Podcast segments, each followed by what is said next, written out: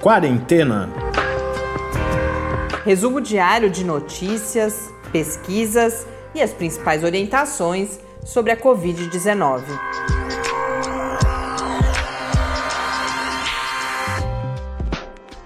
Quarentena, dia 206. Olá, começamos agora nosso do centésimo sexto encontro aqui no Quarentena. Eu sou Mariana Petson. E eu sou o Tarso Fabrício. Hoje eu mando um abraço. Luciano diz que engordou também, Tarso, e que vai se inspirar na gente para voltar a fazer exercício. Hoje a gente não está exemplar, né? Por enquanto estamos baldando ainda, mas os planos são pois fazer é. mais tarde.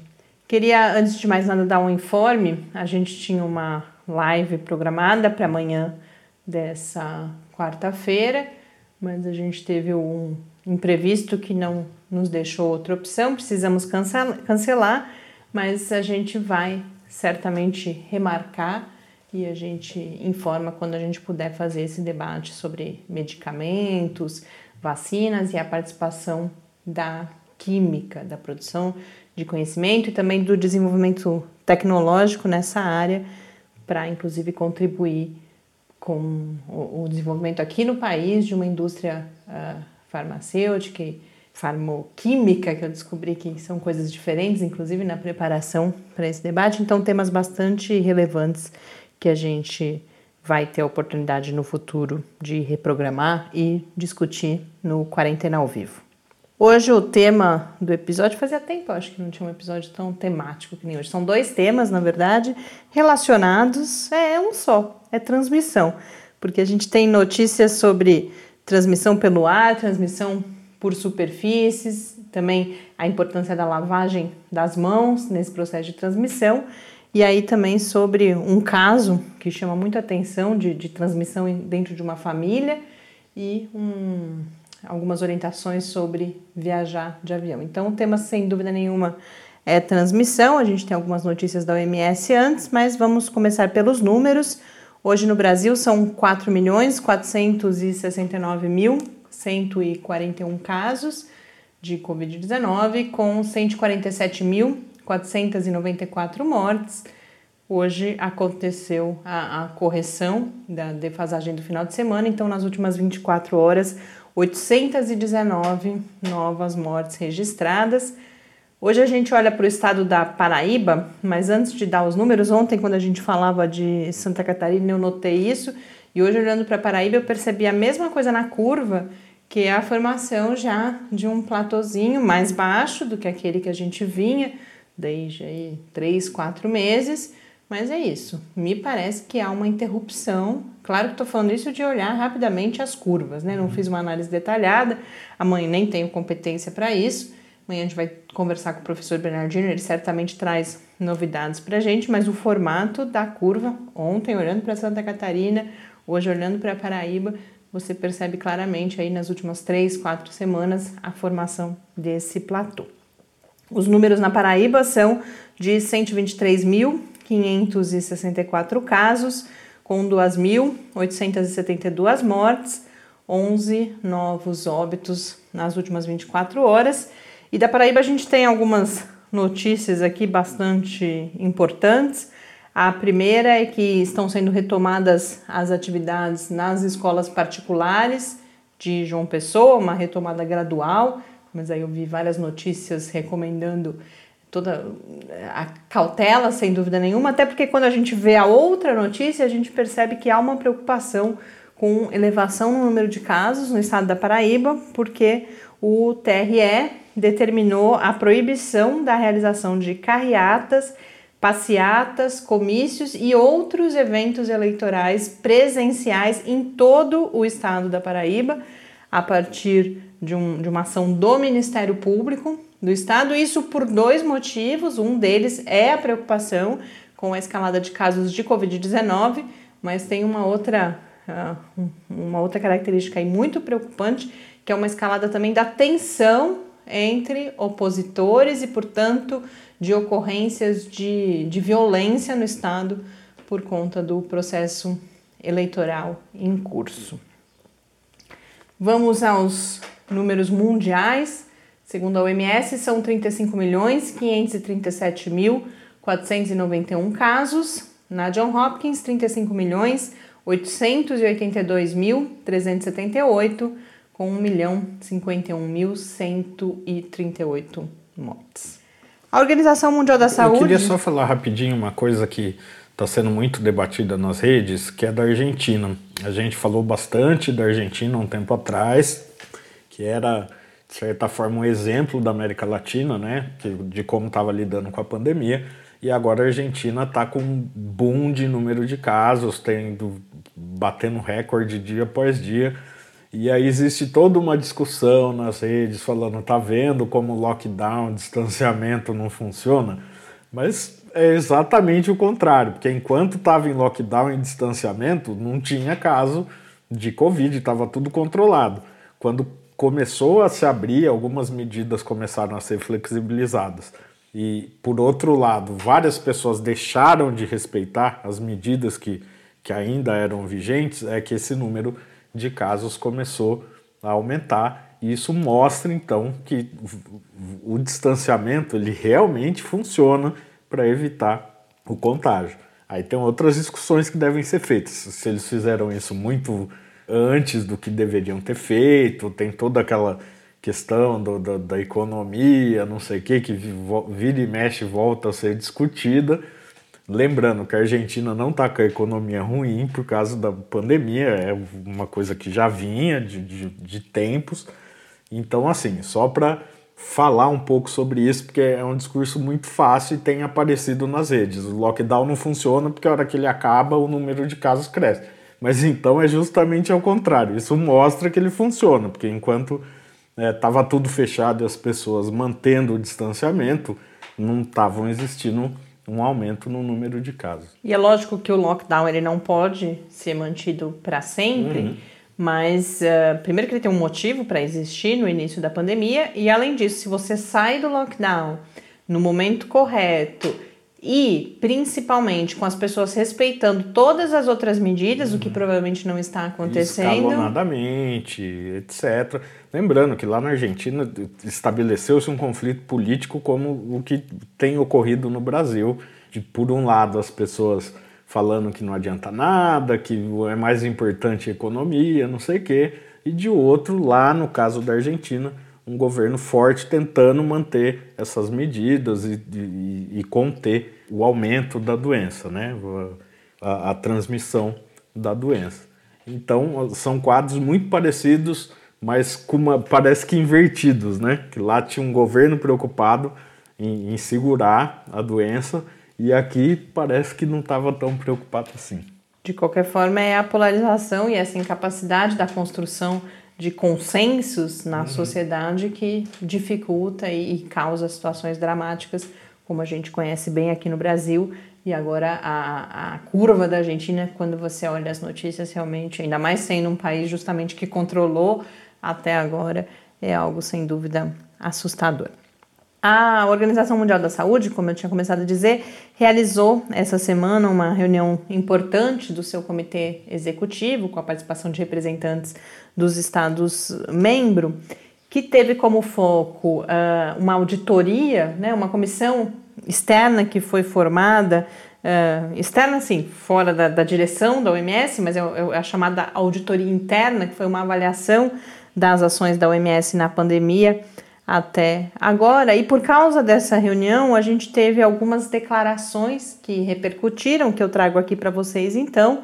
Uma delas, algumas autoridades eh, fizeram esse pronunciamento falando, fazendo um balanço de que nesse momento em todo o mundo nós temos cerca de uma pessoa em cada 10, ou seja, 10% da população mundial já tendo sido pessoas já infectadas pelo SARS-CoV-2, o que de um lado surpreende por ser um, uma porcentagem elevada, é cerca de 20 vezes mais do que os casos oficialmente registrados, porque isso leva a uma estimativa de 760 milhões de pessoas já tendo tido contato com o vírus, e como a gente viu agora mesmo, são a, a estatística oficial é de 35 milhões. Então, mostra a subnotificação, esse foi um número estimado com base em uma média dos diferentes estudos de soroprevalência a partir daqueles testes de anticorpos feitos em vários países, inclusive aqui no Brasil. Mas, de outro lado, a mensagem da OMS, por que ela destacou esse número, foi para dizer que nós temos, portanto, 90% da população mundial suscetível e que qualquer medida irresponsável, relaxamento das medidas de contenção, pode levar a novos surtos. Então a mensagem não é de otimismo a partir dessa reunião da OMS por esse lado, porque a outra declaração que repercutiu bastante foi a do diretor-geral, o Tedros Adhanom, falando sobre as vacinas e que há esperança de termos uma vacina até o final desse ano. Esse é um, é um exemplo um pouco eu acho que marcante de como as declarações tiradas de contexto, elas ganham uma importância. Não é nesse caso nem, eu não acho que haja uma manipulação, mas ele estava ali numa fala sobre essas falas de abertura de evento mesmo, que você está dando um pouco o tom e fala que há essa esperança da possibilidade. Mas aí quando você vê as manchetes, parece que é uma reviravolta em alguma expectativa e não é. A gente vem falando que, sem dúvida nenhuma, a expectativa de comprovação de eficácia é ainda para esse ano, não é certeza nenhuma, mas pode acontecer. E aí começou a, a, a gente começou a ver especulações, inclusive, de que esse anúncio estaria relacionado às conversas que a OMS vem mantendo com a China para verificar a possibilidade de autorização de um uso emergencial, mas tudo isso por enquanto é como muita coisa nesse universo das vacinas é especulação. A gente segue acompanhando. Inclusive, já que a gente está falando de vacina, uma outra nota bem rápida é que a gente teve um. Isso também na terça-feira, ontem, né? A gente teve essas declarações, e nos Estados Unidos também a FDA publicando, que é o, a, o equivalente à Anvisa de lá, que, que toma essas decisões sobre aprovação de medicamentos, todo o processo regulatório, divulgando novos critérios para autorização das vacinas nos Estados Unidos e critérios mais rígidos do que se imaginava naquela queda de braço com a presidência da República, tornando inclusive ainda mais improvável que nós tenhamos uma vacina aprovada e regulada nos Estados Unidos até as eleições presidenciais no início de novembro. Então, a gente segue acompanhando esse terreno tenso das vacinas quando a gente está falando de toda a parte não científica envolvida. É claro que em, em relação direta com os, os estudos clínicos e, portanto, científicos que vêm sendo realizados.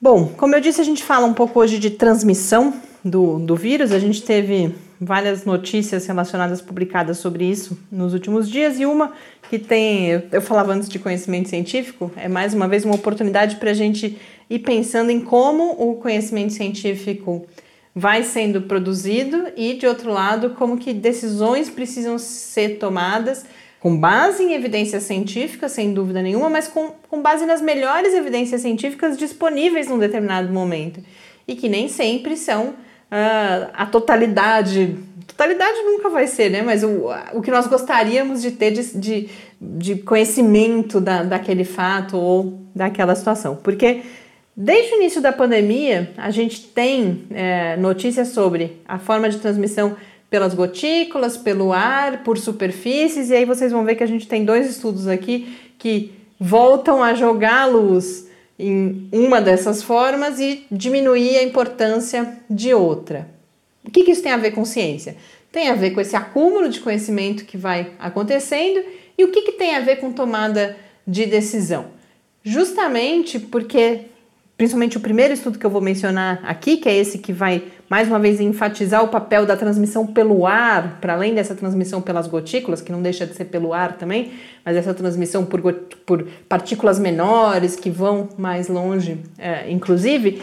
Essa publicação sobre isso vai dizer que, que o motivo deles estarem colocando isso novamente é porque é preciso maior ênfase nas políticas públicas para esse tipo de transmissão. Querendo dizer o quê? Olha, é importante, por exemplo, transferir atividades para o ar livre. Então, mais do que você insistir, por exemplo, na, na limpeza de superfícies, é preciso chamar a atenção das pessoas que há essa transmissão pelo ar e que cuidados devem ser tomados. Então, a gente, por isso que eu construí um pouco essa relação. Então, entrando em detalhes agora, foi uma carta que foi publicada na revista Science, que para quem ainda não conhece, é um dos principais periódicos científicos do mundo, um documento assinado por pesquisadores da área da saúde, e também não só da área da saúde, mas inclusive da área de, de física, especialistas nessa na, na, na circulação de fluidos no ar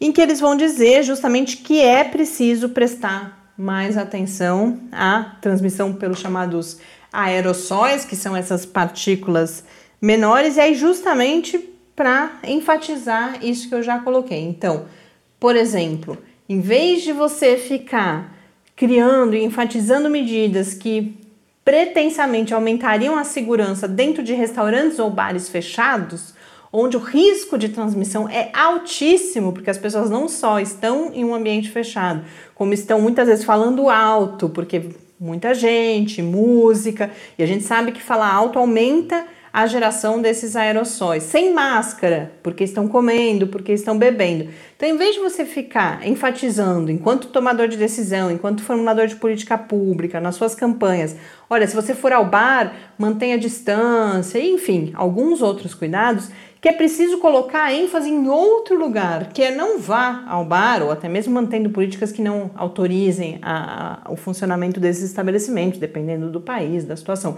mas sim substitua o ambiente fechado pelo ambiente aberto, realize as suas atividades em parques. Daqui a pouco eu vou falar daquele caso de transmissão intrafamiliar que a gente que chamou bastante atenção. A gente vai ver que quem se encontrou ao ar livre não ficou doente e quem ficou compartilhando o mesmo espaço fechado foi infectado. Então, a questão, o que é mais enfatizado é sem dúvida nenhuma a transferência dessas atividades para o ar livre. Aí no ambiente fechado falam em melhorar, melhorar a qualidade do ar nesses ambientes, seja por ventilação e ou por filtração, preferencialmente combinadas as duas coisas, e também melhorar é, as formas de proteção dos trabalhadores de alto risco que precisam estar nesses lugares em que aerossóis uh, são gerados. E aí tem uma figura muito, uma imagem muito interessante que eles colocam que nós precisamos pensar como se as pessoas estivessem expelindo uma fumaça contagiosa pela boca. Então, quando você estiver perto de alguém que não compartilha, você não, não mora junto com essa pessoa, você precisa, e pensa nela, se ela estiver sem máscara principalmente, como se ela estivesse expelindo uma fumaça. E quão distante você tem que ficar dessa pessoa, ou em que ambiente seria mais seguro ou menos arriscado, na verdade, você estar é, próximo dela. E em ambientes internos, sempre, sempre, sempre usar a máscara, porque a diferença justamente entre essa transmissão pelo ar por, por aerossóis e por gotículas é que para as gotículas, como elas são mais pesadas, se estima que um metro e meio, dois metros de distância, elas teriam uma trajetória que faria com que elas terminassem no chão ou em alguma superfície ali mais baixa do que a nossa boca. Mas no caso do ar, elas, essas partículas viajam muito mais longe, então não há uma distância segura e, portanto, principalmente em ambientes fechados, a importância de usar máscara. E isso nos faz traz um, um anúncio que foi feito ontem de que aqui nas eleições que acontecem em breve no Brasil será exigido ou deverá ser exigido que as pessoas tirem a máscara para identificação. E aí vários especialistas já protestando e dizendo quão perigoso isso pode se tornar. Porque se você está num ambiente, numa sessão eleitoral, por exemplo, que seja alguém que está ali junto com você, um mesário, que, que esteja contaminado e não saiba, ou mesmo as pessoas que já saíram dali, porque essa é uma outra característica dos aerossóis, eles permanecem no ambiente. Então você pode entrar onde acabou de sair um eleitor, por exemplo, que está contaminado e não sabe, e com isso você passa a correr um risco de contaminação.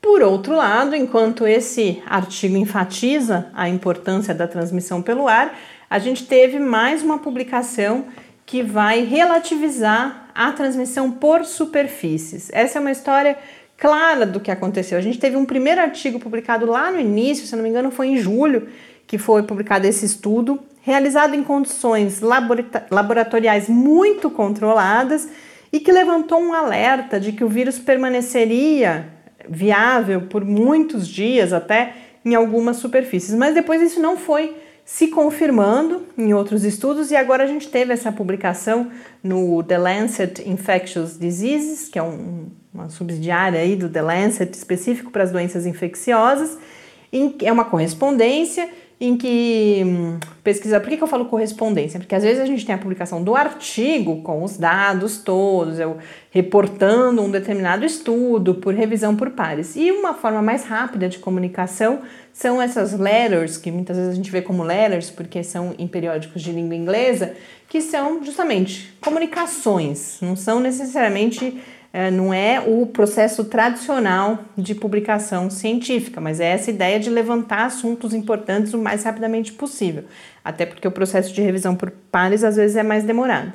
Mas nessa correspondência, então, esses pesquisadores da Itália, eles vão reportar dois estudos que eles fizeram em hospitais italianos, justamente buscando material genético do vírus em dois hospitais, e aí eles só encontraram uma ocorrência em uma amostra que foi retirada de uma espécie de capacete de um paciente com Covid-19, porque estava com respiração mecânica e por isso que usava esse equipamento em volta da cabeça. E mesmo nessa amostra onde eles encontraram material genético, não era um material genético chamado de viável, porque aí, além de você encontrar o material genético, você tem que fazer cultura em, em laboratório, procedimentos ali no laboratório, para ver se aquele é um vírus que se replicaria, por exemplo, e portanto seria capaz de causar uma infecção. Eles não encontraram isso nessa única amostra, então o discurso é parecido ou relacionado de alguma forma com o artigo anterior que eu colocava sobre a, a transmissão pelo ar, porque o que eles dizem é: olha, não, a gente não está dizendo que não acontece, que é impossível, inclusive porque é uma, uma questão importantíssima. Eles estão falando de ambientes devidamente higienizados. Então isso não serve para a gente falar, olha, ah, então eu não preciso mais lavar os meus alimentos, limpar a, as embalagens, é, passar álcool nas superfícies. Não, aqui tudo isso estava sendo feito e também por causa disso foi não foi encontrado esse material. Mas a mensagem é: essa não é. Se a gente tomar alguns cuidados bastante simples, esta não é a principal forma de transmissão. A principal forma de transmissão, a gente remete, repete, é pelo contato próximo com pessoas contaminadas, seja por gotículas, seja por essa transmissão chamada de transmissão aérea, mas é aí que a gente tem que depositar todas as nossas energias para prevenir a infecção pelo SARS-CoV-2 e tomar os outros cuidados, inclusive o terceiro registro. Principalmente lavar a mão, né? Que é algo que antes a gente falava bastante e foi se deixando de falar. Mas a mão é um vetor importante de contágio. Eu juro que a gente não combinou antes, ele não sabia que eu ia dizer isso. Mas o terceiro estudo é justamente um que foi publicado no periódico Clinical Infectious Diseases por pesquisadores do Japão que fizeram estudo em amostras de pele no laboratório, em condições controladas, pele vinda de autópsias, né? E aí, é, comparando a permanência do vírus na pele entre o SARS-CoV-2 e a influenza A, e perceberam uma permanência em termos de tempo de quatro vezes e meia maior.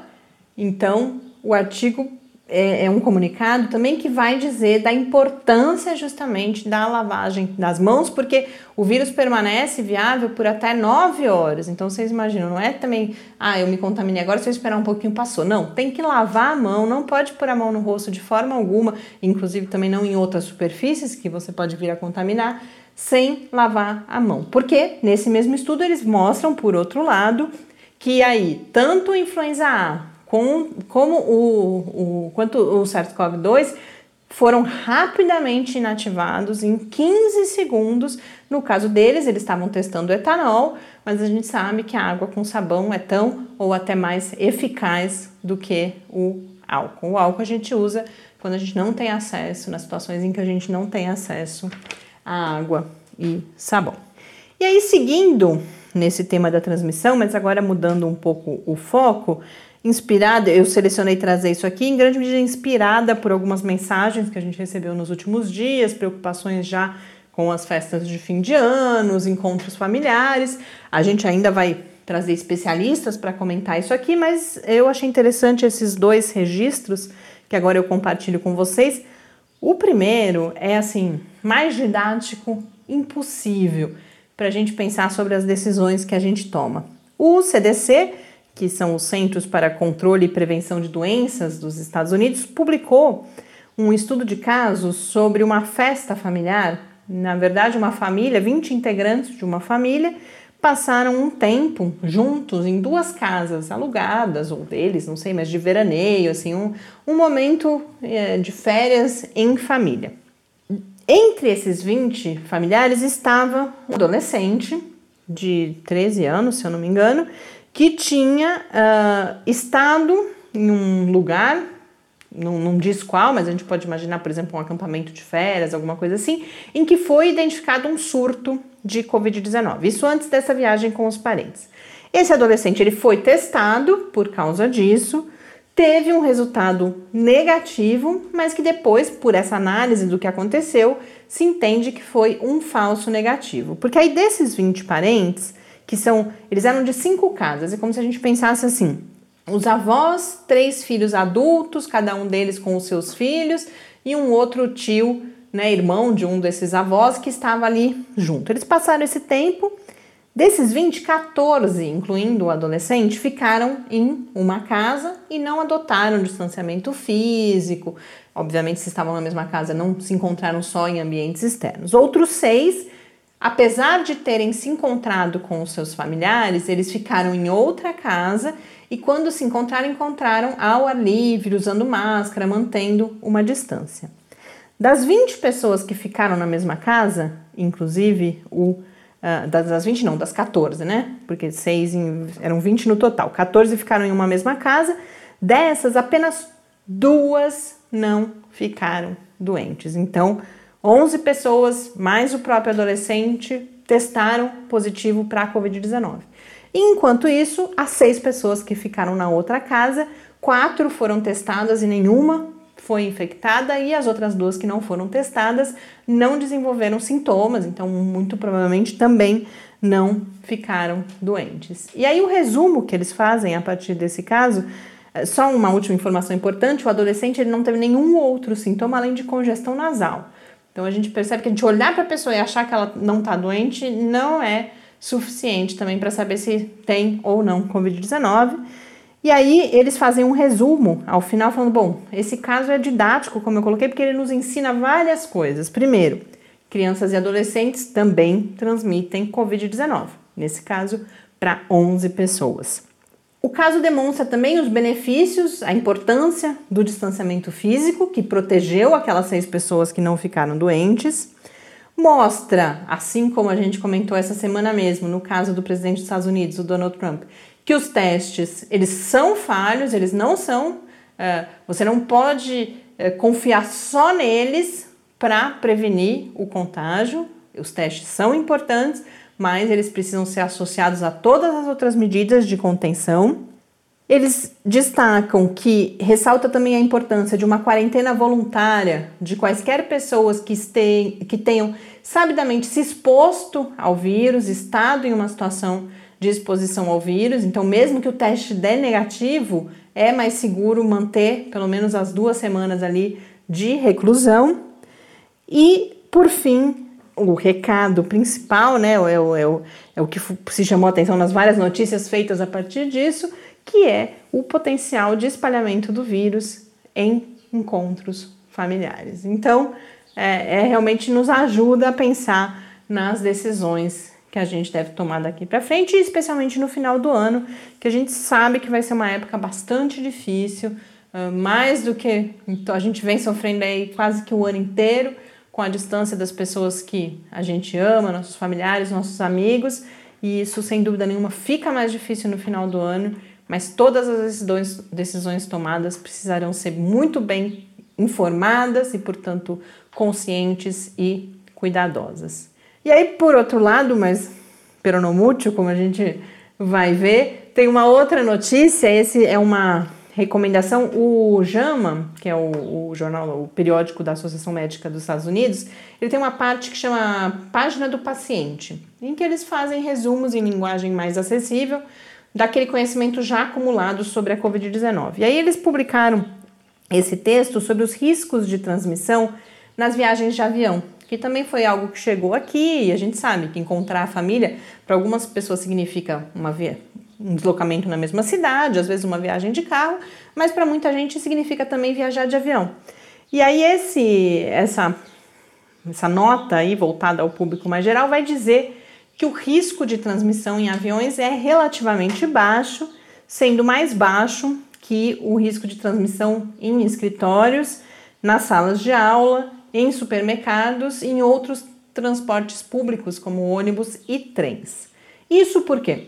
Porque o avião ele tem um sistema de filtragem e circulação do ar que é muito eficiente. Metade desse ar eu não sabia disso, descobri lendo isso. Metade é um ar, inclusive, que vem do ambiente externo, portanto é limpo. A outra metade é ar recirculado que passa pelos chamados filtros EPA, que são aqueles recomendados para conter, uh, inclusive, o SARS-CoV-2.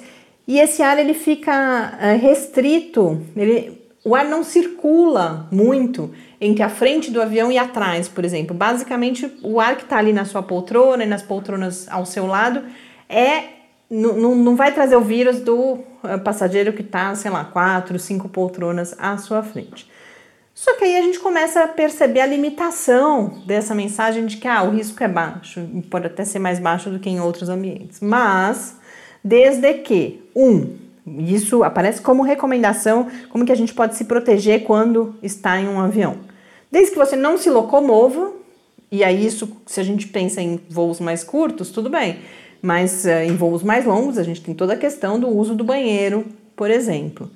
E Dois, que você não deu o azar de ter ao seu lado, ou até mesmo na poltrona da frente, na poltrona de trás, uma pessoa contaminada e naquela fase em que ela é transmissora. Porque o que eles põem como uma outra recomendação é mantenha a distância sempre que possível. Se tem um lugar onde a gente não consegue manter a distância, é dentro de uma aeronave particular. Eu, por exemplo, eu, neste momento eu não consigo me imaginar sentada num avião com alguém desconhecido do meu lado pelo risco que isso representaria. É claro que nós temos viagens necessárias.